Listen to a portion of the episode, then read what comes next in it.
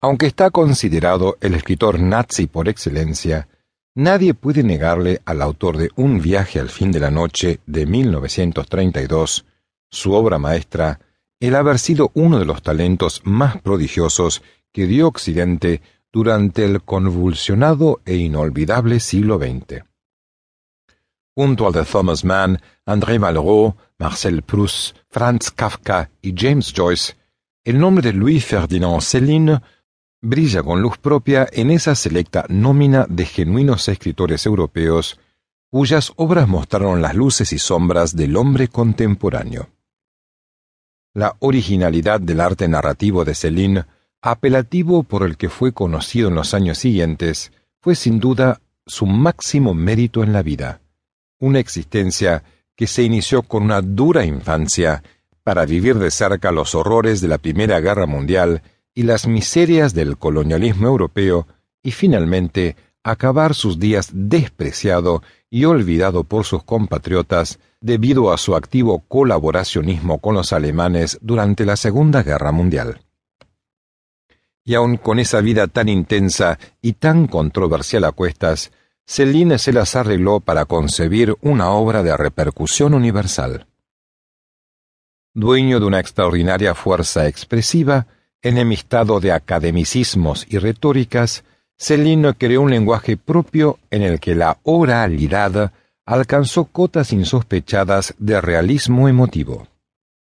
Su estilo de carácter altamente autobiográfico, agresivo y lírico, virulento y pirotécnico, es siempre lúcido para reflejar el miedo, la violencia, el resentimiento, el desasosiego, la frustración, la corrupción y la vileza que anidan en el alma de los hombres.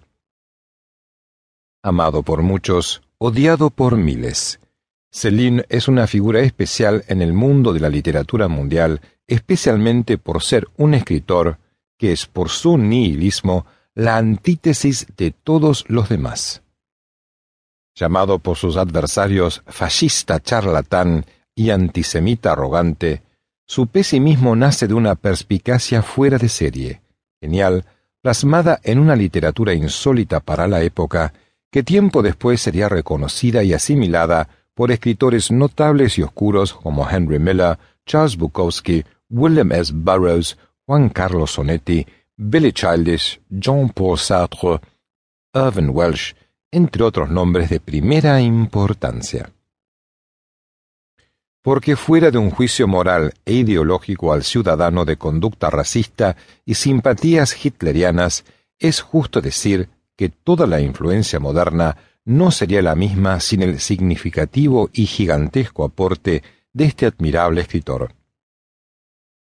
En este audiolibro nos proponemos conocer su mundo, su obra y los detalles de su existencia. Esperamos que sea de su agrado. Una infancia dura y la influencia de su abuela. Louis Ferdinand Auguste de Touche nace en la comuna francesa de Courbevoie, en las afueras de París, el 27 de mayo de 1894.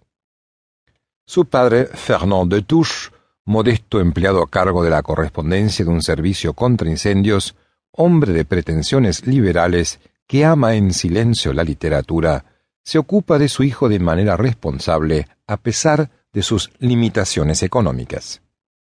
Lo mismo puede decirse de la madre, Marguerite Guilou, una mujer que regenteaba un negocio de mercería y costura, abnegada, casi siempre enferma, que lo desea todo para su hijo.